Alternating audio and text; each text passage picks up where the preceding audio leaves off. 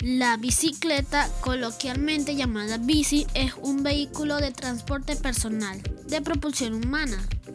Es impulsada por el propio viajero, que por la fuerza muscular de las piernas en los pedales crean un movimiento a las ruedas. Sus componentes básicos son dos ruedas, una delante de la otra, un sistema de transmisión de pedales, un cuadro que tiene todos los componentes, un volante para controlar la dirección y una silla para sentarse. El desplazamiento se obtiene al girar con las piernas los pedales. El primer modelo se inventó en el año 1817 por Carl Dreis, donde no existía cadenas ni transmisiones, sino que se impulsaban apoyando los pies en el suelo.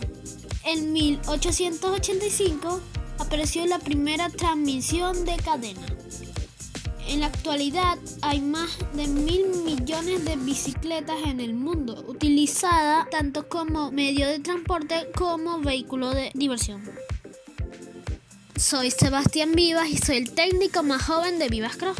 En la próxima entrega les voy a hablar de tipos de bicicletas.